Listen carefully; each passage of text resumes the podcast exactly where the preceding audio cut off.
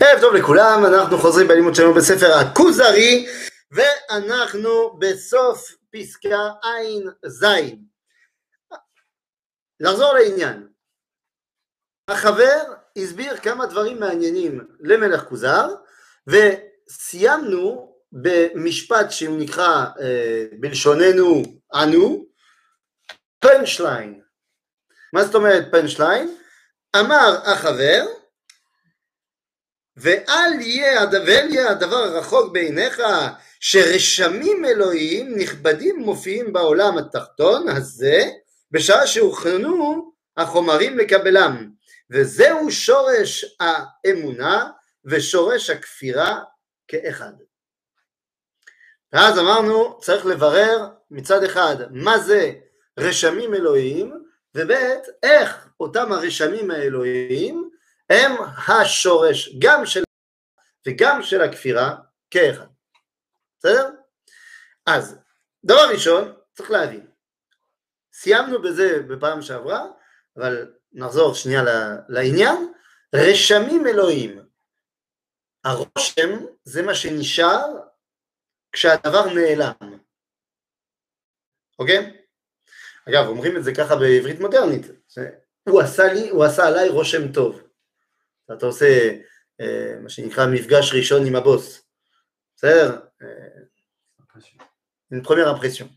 אז הרושם, זה בסדר, אז אתה כבר לא בחדר, הוא עשה עליי רושם טוב.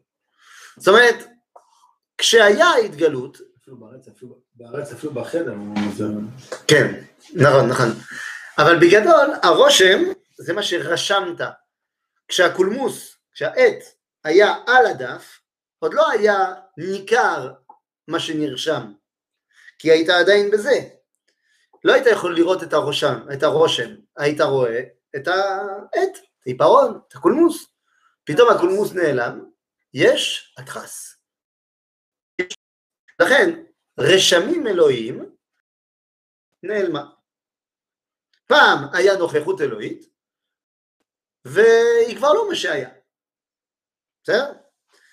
לכן, מה זה הרשמים האלוהים ומה זה כשהיה ממש. כשיש נוכחות אלוהית, זה אומר שהאלוה נגלה אל האדם.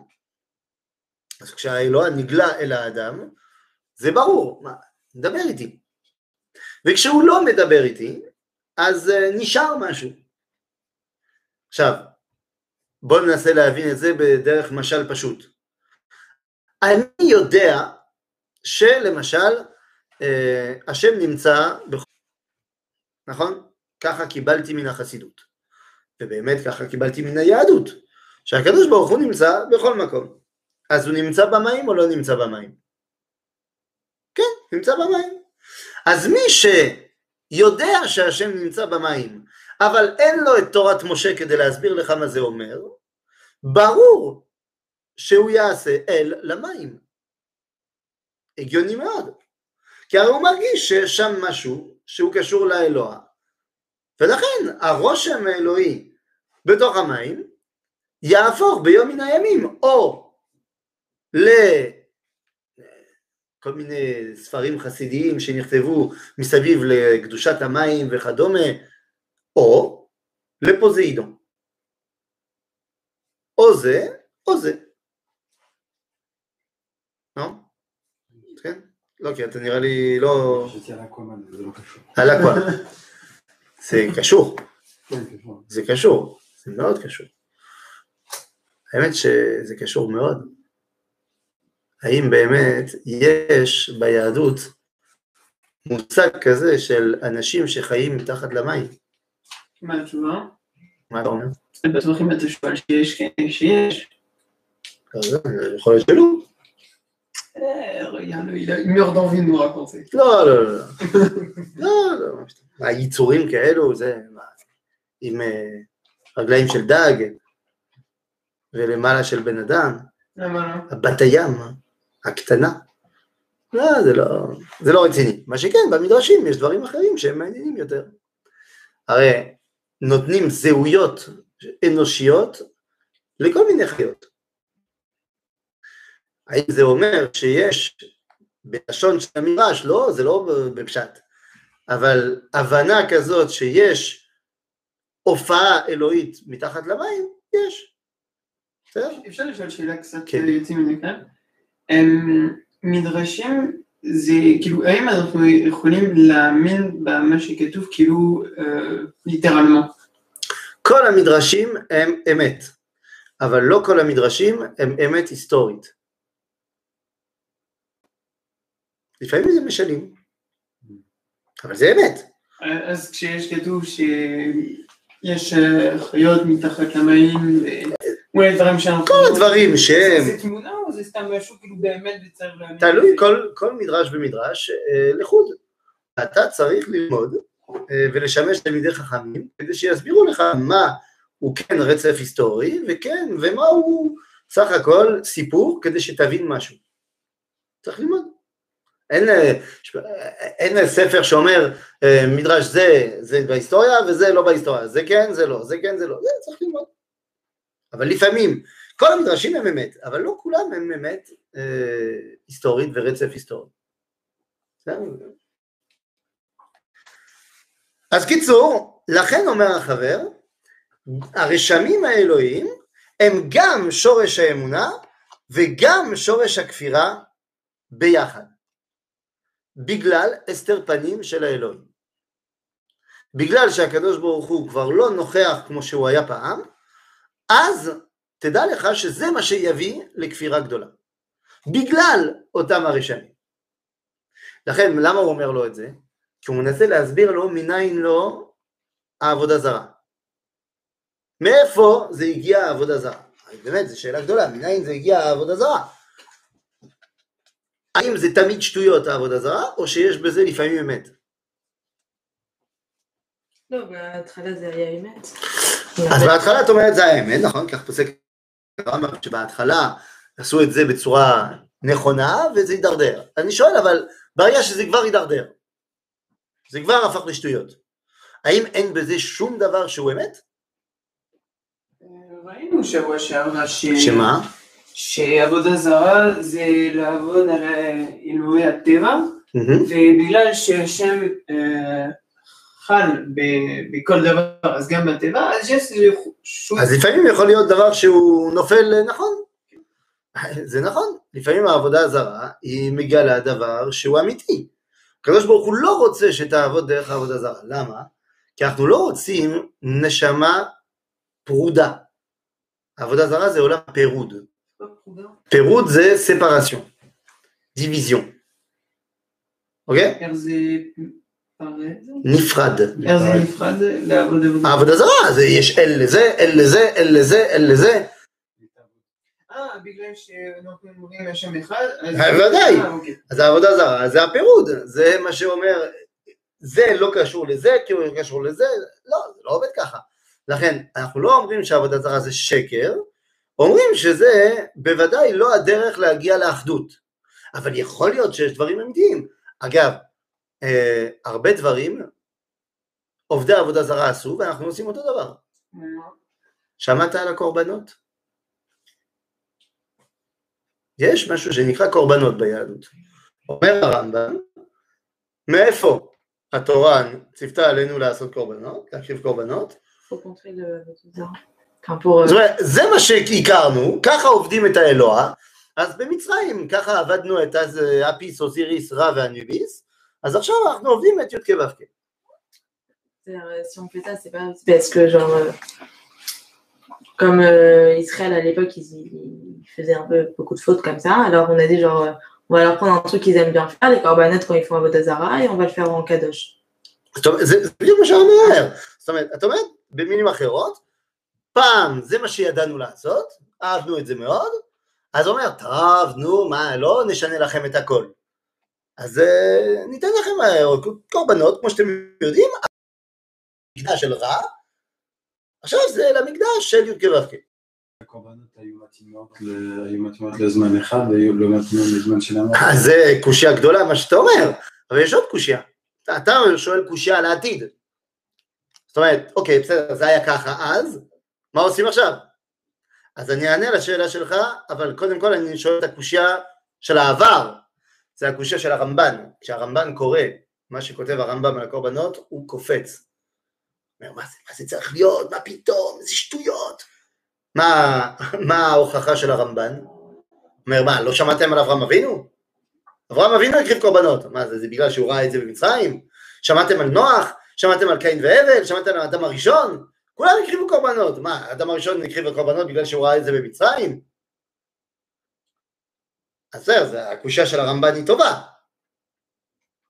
אבל השאלה, מה, הרמב"ם נרדם בקריאת פרשת השבוע? הוא לא יודע שאברהם אבינו הקריב קורבנות? הוא לא יודע שקין והבל הקריבו קורבנות להשם? למה יש חובה אולי. לא, הוא לא דיבר על חובה, זה מושג קורבנות. ברור שהרמב"ם יודע.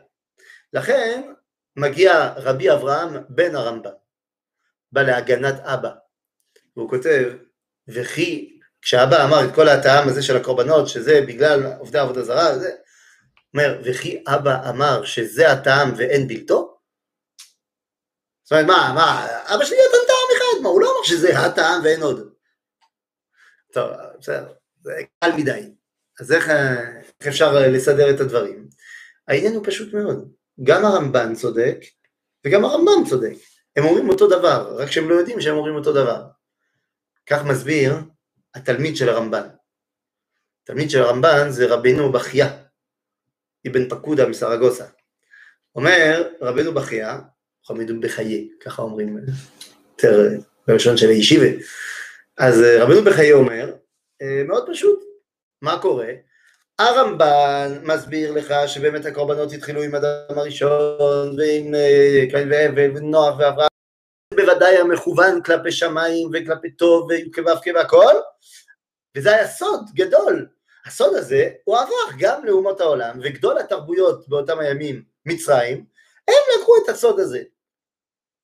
וקצת קלקלו אותו ובני ישראל כשהתקלקלו גם כן במצרים למדו ממצרים אבל זה לא שמצרים המציאו את זה, כי הם המציאו את זה. מצרים הם רק לקחו מה שהיה פעם, נכון? אז יוצא שהרמב"ם צודק שאנחנו העתקנו את זה ממצרים. רק שהרמב"ם לא, לא אומר עד הסוף שמצרים העתיקו מאדם הראשון. בסדר? עכשיו לגבי השאלה שלך, אתה, זה אומר שאולי בעתיד כבר לא, לא יהיה הטעם, אז כבר ענינו בעצם. כי הוא אומר, זה לא זה באמת הטעם, שבגלל עבודה עבודה זרה, היה סוד כמוס. לכן אומר הרב קוק בהיעדר העיקר, שכל פעם שרוצים לתת פירוש טעם למצוות, אי אפשר להסתפק בטעמים של העבר. חייבים למצוא להם גם טעמים של העתיד. ולכן זו עבודה גדולה לראות בכל המצוות מה הטעמים אבסולוטיים, לא בגלל מציאות שהיה בעבר. בסדר? למשל, הוא נותן דוגמה, מצוות כיסוי ידם. יש מצוות כיסוי ידם. בסדר? כשאתה שוחט חיה ועוף, חייבים לכסות את דמו. אני זכיתי לעשות כמה פעמים מצוות כיסוי ידם, זה מיוחד. איך זכיתי? בלי להגיד שמות, אבל עד הקורונה הייתי נוהג לעשות כפרות בתרנגול, באמיתי. ואני מכיר מישהו שהוא מועל במקצועו, אבל יודע לחתוך, מה שנקרא. וגם למד הלכות שחיטה, וגם למד הכל, וזה, אז הוא גם היה נותן לי את העופות, ואחרי זה היינו עושים כפרות וזה, ובערב הייתי מגיע אליו, ערב יום כיפור, היה שוחט את כל התרנגולות, ואז הייתי יכול לעשות מצוות כיסוי אדם על, על התרנגולות שלי. אז אומר הרמב"ם, שלמה זה מצוות כיסוי אדם? זה בגלל שפעם היו עם אדם הזה נוהגים מנהגי עבודה זרה. זה מה שנקרא בתורה לא תאכלו על אדם. שמה? שפעם היו שוחטים עוף, זה משהו, היו חופכים איזה חור באדמה, גומה, ממלאים את הדם שם, והיו מזמינים על הדם את השדים, כדי לדבר עם הלודלה. אז אומר הרמב"ם, זה, אנחנו לא רוצים לעשות את זה, אז לכן תכסה את הדם, שיהיה ברור שאתה לא מזמין שדים. מסביר הרב קוק, זה בסדר, אוקיי, אז סבבה, אבל, אבל, היום אין אף אחד שעושה ככה מסיבה ו- וגומה ודם ומזמינים שדים. ועדיין מצוות כיסוי הדם היא עדיין נכונה. אז אומר הרב קוק, זה כדי אה, לכפר על תאווה לא, לא טובה ולא נכונה, שכרגע יש לנו, אבל שהיא מורה על העתיד שבעזרת השם לא יהיה לנו. והיא התאווה לשפוך דם של חיות כדי לאכול אותן. הרב קוק יש לו מאמר גדול שנקרא חזון הצמחונות והשלום, של העתיד לבוא, כשבעלי חיים יעלו למדרגת הדם, אז אנחנו לא נאכל אותם. נתקן את התאווה הזאת. אל תדאגו, כל עוד שהפרה לא אומרת לך את מה נשבע חבר, אתה יכול לאכול סטייק. בסדר? כן, חשוב. אז קיצור, אז הבנתם שזה השורש גם של האמונה וגם של הכפירה, גם יחד. בסדר? אז יאללה, בואו נתקדם. אה, וכיצד יש שורש האמונה והשורש הכפירה גם יחד? אז אומר החבר בפסקה ע"ט. כן הוא, כי הדברים המכינים לקבלת הרשמים האלוהיים, ההם, אינם בתחום ידיעת האדם, ואי אפשר לו לאדם לשער כמותם ואיכותם, ולא גם ידע, סליחה, ולא גם ידע מהותם, לא היה יודע זמניהם ומקומותם. מקומותם, כן, ומקומותם, והרכביהם ודרך הכנתם. לכל זה יש צורך בידיעה אלוהית. זאת אומרת, באמת, כל עוד שהקדוש ברוך הוא לא הסביר לך איך מנווטים את הרשמים האלוהיים, אז אתה בעל כוחך, אתה חייב בסוף שזה ייפול לנפורט קווה, לשטויות. כי הרי כל הכוחות הללו הם לא באים מן האדם ומשכל האדם, הם באים מהאלוה. ולכן אם הוא לא אומר לך איך לנתב את זה, אז ברור שאתה תעשה מזה שטויות. אין ברירה. בסדר? לכל זה יש צורך בידיעה אלוהית, המגיעה שלמה ומבוארת תכלית ביאור מאת האלוה עצמו. והנה מי שהגעתנו, כן, ידיעה זו, והוא מקיים על פיה בלב שלם את מצוות האלוהים, לכל פרטיה ותנאיה, הוא המאמין. אוקיי? אך מי שמשתדל להכין דברים לקראת קבלת הרשמים האלוהים בחוכמת אנוש בלבד, על דרך ההיקש והסברה, או לפי מה שיימצא בסברים ההצטגננים, על דרך הורדת הכוחות הרוחניים או על ידי עשיית הטליסמאות, הוא כופר. עכשיו הוא מדבר על מה שקורה בזמנו. יש הרבה הרבה אנשים בספרד וזה שמאמינים באמונות טפלות ועושים טליסמאות כל מיני קשקושים, קמעות, כל מיני דברים כאלו, אוקיי? זה אומר ברור, הוא הכופר, הוא מי שחושב שהוא יכול בשכלו להגיע להשתמש בכוחות הללו, זה כפירה. זה לא אומר שזה לא עובד. יכול להיות שזה עובד. יש הרבה הרבה הרבה עדויות, ואני לא יודע אם כולם משקרים, אבל יש הרבה עדויות מאנשים שהיו חולים והגיעו ללורד ויצאו מלורד והם היו אה, בריאים ושלמים. זה בצרפת. יש מקום כזה. אני לא יודע אם זה אמת או לא. יש הרבה עדויות כאלו שבאמת אנשים הגיעו לשם ואומרים שהם היו חולים ו- ו- ו- וזה פצוע ברגל וזה פצוע זה והגיעו ללורד ויצאו משם וואלה. יכול להיות שזה אמת. יכול להיות שיש באמת כוחות אלוהים שם. אני לא אומר שזה לא יכול להיות, זה יכול להיות. אז מה? זה אומר שכשאתה משתמש בכוחות הללו אתה מכוון לאלוה? לא. בסדר? גם שעון, כדי להיכנס לעולם של אנשים שמומחים בעניינים, גם שעון מקולקל, הוא מכוון בדיוק לשעה האמיתית פעמיים, בש... פעמיים ביום. נכון? גם שעון שלא עובד, פעמיים ביום, זה מראה את השעה האמיתית. נכון? אז זה אומר שהשעון עובד?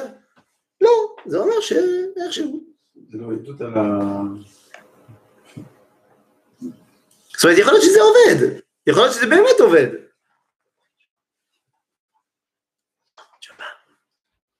אה, זה בסדר. טוב, אדם כזה מקריב קורבנות ומקטיר קטורת על פי היקש וסברה, ואינו יודע מהות הדברים הדרושים לכך וכמותם. איך יש לעבוד עבודה זו, ובאיזה מקום, ובאיזה זמן, ומן הראוי לה, כן, הראוי, ומי ראוי לה, ומה תנאיה, ועוד פרטים רבים שתיאורם יארך מאוד. אתה אומר, אני לא אאריך לכל התיאורים ולכל המצוות, אבל מי שעושה את זה, אז אולי הוא, קרא- הוא קרא שזה חשוב מאוד, אה, אני יודע מה, אה, להיכנס לקודש הקודשים. זה מביא קדושה גדולה ומביא עצמות, אה, אבל אם הוא יעשה את זה והוא לא כהן גדול וזה לא יום הכיפורים, ייענש. כי זה לא מה שצריך לעשות. בסדר? זה הרעיון של, אם אתה חושב שאתה יכול להגיע אתה להבנת אותם הדברים, אתה בוודאי תיפול. אוקיי? משל למה הדבר דומה. עכשיו הוא רוצה להסביר לך בצורה מאוד ציורית ואמיתית. משל למה הדבר דומה? לשחל שחדר לתוך אוצר התרופות של רופא הידוע לכל בתרופותיו המועילות. יש מישהו שכולם יודעים, הרופא הזה, יש לו במחסן תרופות שעובדות פשוט. על כל דבר, יש לו על הכל, על הקורונה, על, על הכל, זה עובד. טוב, נו נו.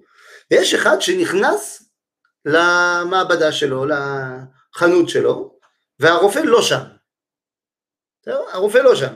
אז מה קורה? בשעה שהרופא אינו שם הוא נכנס. בראותו האנשים רבים צובעים על האוצר ההוא מתוך בקשת רפאות, רפאות לנפשם, התחיל מוציא עליהם תרופות מתוך הכלים אשר שם, בלי כל ידיעה בטיב התרופות ובכמות מנה ומנה הראויה לאיש ואיש.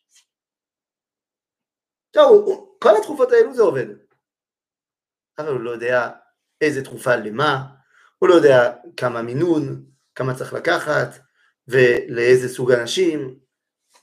סתם, הוא ראה תרופה, הוא לוקח, הוא אומר, מן הסתם זה עובד. מה, בן אדם שיעשה את זה, האם יכול להיות שזה יעבוד לו בפוקס? כן, יכול להיות, בדיוק, בדיוק ייפול על התרופה הנכונה. אבל האם רוב הסיכויים שזה יגרום לו למחלה עוד יותר חמורה? ואפילו למוות? כן. תחשבו, בן אדם שיש לו קושי בקרישת הדם. בסדר, זה מחלה כזאת, המופיליה. קושי בקרישת הדם.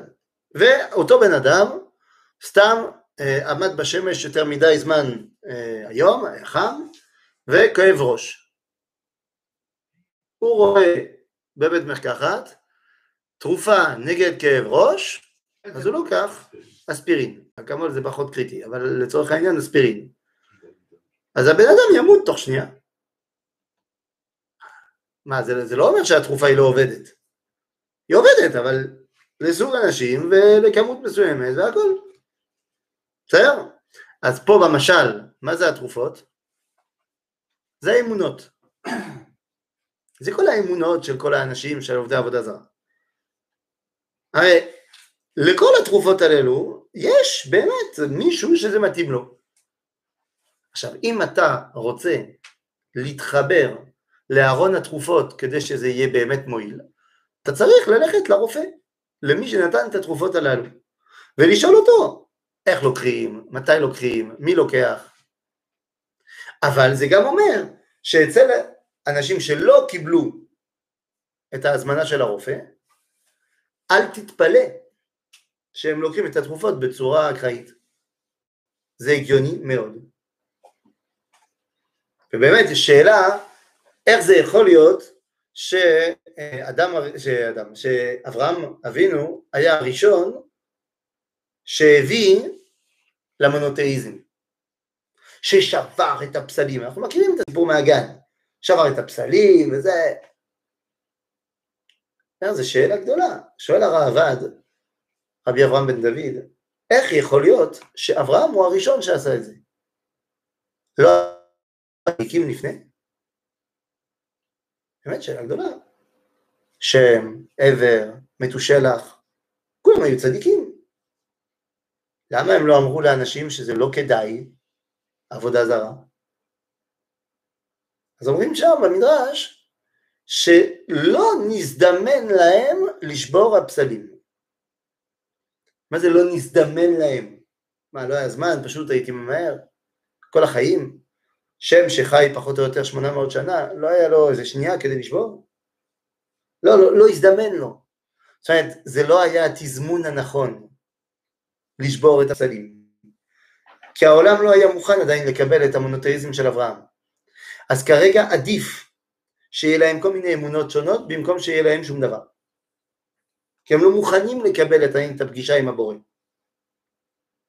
בסדר? אז לכן במשל שלנו, אני חוזר למשל, אה, התחיל מוציא עליהם תרופות מתוך הכלים אשר שם, בלי כל ידיעה בתרופות, ובכמות מנה ומנה ראויה לאיש ואיש. ונמצא זה ממית אנשים באותם התרופות שיכלו להועילם.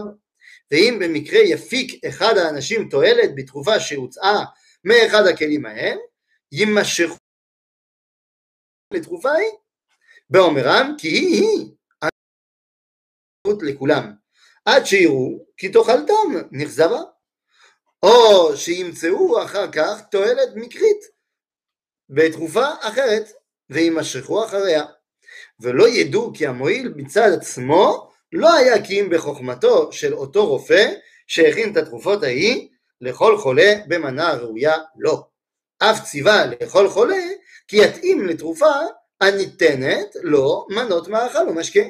פעולות התעמלות, מנוחה, שעות שינה ויקיצה, שאיפת אוויר, שכיבה וכדומה. זאת אומרת הרופא הוא נותן אה, מרשם והוא יודע בדיוק מה צריך להתאים לכל אחד ואחד ולכן זה מה שצריך לעשות, ללכת אל הרופא, ללכת אל מי שנתן את כל התרופות האלו. בסדר? בפשטות. אגב, זה מה שקורה היום. אנשים בדיכאון, אנשים עשו עבירה. אתה רואה הרבה דוסים כאלה. עשו עבירה, לוקחים על עצמם כל מיני דברים. כל מיני דברים. למה? אתה חושב שזה, אתה בטוח שזה טוב לך? בן אדם, נגיד, אני יודע, אה, אני מכיר מישהו, מישהי יותר נכון, שהיא ניסתה לעשות תשובה וזה, ובתהליך חזרה בתשובה שלה, באיזשהו שלב, היא פגשה איזה חבר לשעבר, ודבר מביא לדבר, נפלה איתו עוד הפעם. נו נו, הייתה שבורה לחסיסים וזה, היא אמרה, אני חייבת אה, לקחת על עצמי כל מיני דברים, והיא לקחה על עצמה כדי לתקן ולהמשיך בתשובה שלה, דברים נוראים, נוראים. תענית דיבור כל היום, כל, הש... כל השבוע, וגם שהיא לא אוכלת דבר שהוא נותן לה כוח, רק דברים כדי שהיא לא תתמוטט, וגם שהיא לא יוצאת מלבד ללכת לעבודה, וגם שום דבר, היא שברה את הטלפון והיא שברה את הכל, וגם היא לקחה על עצמה שהיא לא ישנה יותר מארבע שעות, והיא לק... כי היא רוצה לסיים כל יום את כל ספר תהילים שבע פעמים. שאלתי אותה, תגידי, מישהו, מישהו אמר לך לעשות את זה? כאילו, דיברת עם הרב שלך? היא אמרה לי, לא, אין לי רב וזה, אבל זה, זה, כנראה זה טוב לעשות את זה. כן, זה טוב, אם את רוצה להיות גמורה מעייפות ולהיות בדיכאון מוחלט, זה, זה, זה טוב, כן, תצליחי. זה לא עובד ככה. גם יהודי לא יכול לקחת על עצמו כל מיני דברים בגלל שהוא שמע שזה טוב. שמע שזה טוב. צריך לבדוק. אצל מי אתה תבדוק? אנשים שיודעים. תלמידי חכמים וזה. ככה זה עובד. בדרך זו נהגו האנשים שלפני דורו של משה. כולם, חוץ מיחידים מועטים, היו נפתים לאבלי ההצטגננות ולדעות חכמי הטבע שבדורותם, ונעתקים מחוקת שווא אל חוקת שווא, ומאל אל אל. ויש שהאמינו בכוחות הטבע, בכוחות טבע רבים, כבעלים. שבכוחם את, מנ... אה, שבכוחם את מנהיג הכוחות הללו וריבונם וחשבו את הכוחות ש... כשהם לעצמם סיבה לתועלת שהפיקו מהם בשעה שמצד עצמם כוחות אלה הם גם סיבה להיזק הכל לפי ההכנה והסידור והאמת היא שהמועיל מצד עצמו הוא העניין האלוהי והמזיק מצד עצמו הוא ההיעדר של העניין ההוא. סיכום הדברים, אומר החבר, אתה צריך להתחבר לעניין האלוהי. זה ביטוי שיחזור הרבה, כבר, כבר ראינו אותו, אבל הוא יחזור עוד הרבה בספר הכוזרי, העניין האלוהי. מה זה העניין האלוהי? זה האינטרס האלוהי. איפה האינטרס שלו? מה הקדוש ברוך הוא רוצה מכל הדברים האלה? זה העניין האלוהי. בכל דבר ודבר אתה צריך לשאול את עצמך ולשאול את הרבנים ולשאול בכלל את העולם מה הקדוש ברוך הוא רוצה מאיתנו. כמו ששאל אה, ישי ריבו בתחילת הקורונה. כשעשה את השיר שלו בתחילת הקורונה השנה שעברה, מה אתה רוצה שנלמד מזה? בסדר, שאלה באמת שצריך לשאול, מה אתה רוצה שנלמד מזה?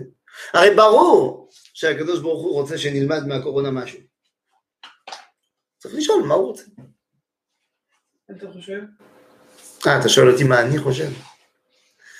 אה, הרבה דברים דווקא. לכו להתחסן. אה, קודם כל לכו להתחסן, זה נכון, אבל אה, אני חושב שזה לא מה שהוא רוצה מאיתנו. זה, טוב לעשות, אבל חושב שזה קצת יותר מורכב. אה, תראה, יש לי כל מיני תובנות, שאני לא יודע אם הן נכונות, אבל זה מה שאני מרגיש. אני מרגיש שיש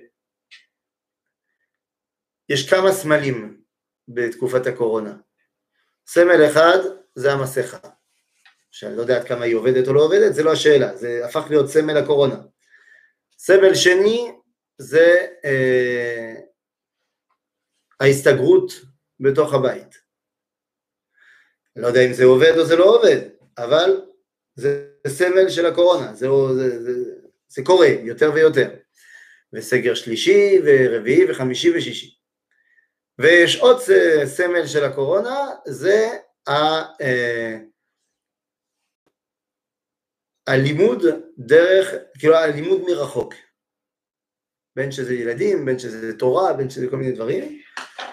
אה, ועוד סמל לדעתי מהסיפור הזה, זה הערבות הדדית, והסמל בינתיים שאני רואה האחרון, החמישי, זה ההסתגרות בתוך לא הבית, אלא בתוך המדינה. לונטחד. כאילו, לונטחד, אם זה עשוי טוב. זאת אומרת, כל אחד ערב, כל ישראל ערבים זה בזה. יכול להיות גם לרע. זאת אומרת, הם לא שומרים על ההנחיות, ולכן זה גורם לכולם להיות אה, בבלגנים. או כולם שומרים על ההנחיות, ואז זה מגן על כולם. בסדר, כל, כל אחד אה, לחוד. עכשיו, אתה שואל אותי, לדעתי המסכה זה כדי ללמד אותנו שאולי הגיע הזמן אה, באמת לשמור על מה שיוצא לנו מהפה, כי הרי כולם, כל המומחים אומרים שהמסכה זה לא כדי להיות מוגן מאנשים אחרים, אלא זה כדי להגן על אנשים אחרים. כדי שאתה לא תעביר להם את שלך. אז כן, זה אולי כדאי אה, לשמור על מה שיוצא לנו מהפה, זה דבר ראשון. אתה שואל אותי מה אני רואה בסגר הזאת בבית, שאולי, אולי קצת שכחנו מה זה היסוד של התא המשפחתית, של הבית, שאולי היינו צריכים קצת לעזור להיות אנחנו. אה, זה שהתורה היא יכולה לעבור מכל המסכים וזה מחבר הרבה יותר אנשים, אני חושב שכבר לא יהיה לימוד תורה בלי זום, או בלי רשתות וזה, זה, זה כבר לא יהיה. גם אחרי הקורונה אנשים יהיו שוב פעם שיעורים ו, ומאות אנשים באולם, עדיין יהיה מצלמה שמשדרת את זה, כי רוצים להיות מחוברים. ואני חושב שהרעיון הזה של הערבות היא סופר סופר סופר אקטואלית וחשובה, וגם שכל מדינה ומדינה היא צריכה לפעול כמדינה. ואני חושב שזה חשוב. יכול להיות שיש עוד דברים, ויכול להיות שאני גם טועה. אתה שואל אותי, זה הדברים שאנחנו צריכים לעבוד עליהם. בסדר? טוב, אז אה, זה העניין האלוהי. אוקיי? מה הקדוש ברוך הוא רוצה מאיתנו. טוב, אז אחרי שאמרנו את זה, אומר לו הכוזרי, זה לקח בעצם 80 פסקאות, ואז סוף סוף אומר לו המלך כוזר, נחזור לענייננו. זאת אומרת, אוקיי, הבנתי את כל ההקדמות שלך, בוא נחזור אל העניין. טוב, נחזור לענייננו. הודיעני נא איך קמה, איך נתפשטה ונתקבלה. אז אה, בגלל זה אנחנו פתחנו את הספר. אה, רק שהוא לא הבין שום דבר אז. 80 פסקאות והוא לא הבין כלום. כי הרי מה הוא שואל? איך קמה דתכם? ומה החבר מנסה להסביר לו כבר 80 פסקאות? שהיא לא קמה. קיימת. היא קיימת. היא לא קמה, זה לא... וזה גם לא דת. זאת אומרת, מההתחלה הוא מסביר לו את זה. אבל כנראה שזה עוד לא נתפס בסיפור שלו. כאן דעתכם, הוא כותב את זה בלי עין. למה אתה רוצה שיהיה עם עין? אה. זה דת, לא דעת. כן. דת, רליז'ון. איך נתפשטה ונתקבלה, איך הגיעה הדעות לידי ההסכם לאחר שהיו חלוקות, ובמשך איזה זמן הונחו יסודות הדת עליהם נבנתה, ואחר כך נתחזקה ולבסוף נשלמה, שהרי תחילת כל דת אינה בלא ספק כי אם ביחידים שהחזיקו איש את רעהו במתן תוקף לאמונה אשר ירצה אלוה ויגלותם, סליחה, עד אשר נוספו עליהם רבים בגבור השפעת היחידים אה, על זולתם, או בבוא לעזרתם מושל המכריח את ההמונים לקבל את האמונה ההיא. בסדר, מאיפה זה בא כל היהדות הזאת? אני מכיר הרבה הרבה דתות והרבה היסטוריות והרבה סיפורים, צריך שיהיה איזה יחידים שיתחילו את זה, ואנשים בסוף יצטרפו. אז אה, איך זה התחיל אצלכם? אומר לו החבר, תראה, בדרך כזו, כמו שאמרת, תקומנה, אמנם, ותיוולדנה החוקות המיוסדות על השכל. אתה צודק. כל מחשבה אנושית, רעיון שהוא על פי השכל, חייב לקום ככה. שמישהו יחשוב עליו וינסה לשכנע אנשים אחרים. שהותחלו על ידי בני אדם. כאשר תתקבל חוקה אשר כזאת וכאשר תצליח יאמר על המתחיל בה כי האלוה שיאו ולימדו וכדומה לזה. זאת אומרת, אם זה עובד והוא הצליח להעביר את הרעיונות שלו, אז מצוין, אה, נגיד שהקדוש ברוך הוא עזר לו. לא כן החוקה שמקורה באלוה. אבל זה לא ככה לאמונה שמקורה באלוה. זו קמה פתאום, פוף. איך זה קמה יהדות? בפוף. נאמר לה, היי, ותהי, ממש כבבריאת העולם. זאת אומרת, אומר לו החבר, אתה, אתה לא מבין, היהדות לא קמה מתוצאה של העברה ולאט לאט ומישהו ישכנע ועוד, זה קם בפוף, לא היה ופוף היה. על זה אומר לו החבר, אה, המלך מוזר, הפלגת בדבריך החבר. במילים אחרות, הגזמת. לא יכול להיות, אתה הגזמת. עונה לו רבי יהודה הלוי, ואולם העניין המדובר מופלג יותר. במילים אחרות, אתה עוד לא ראית כלום. אני אגזים עוד יותר. מה באמת יהיה ההגזמה הבאה, אנחנו נראה בפעם הבאה. חזק בו. חזק. יש פה יב.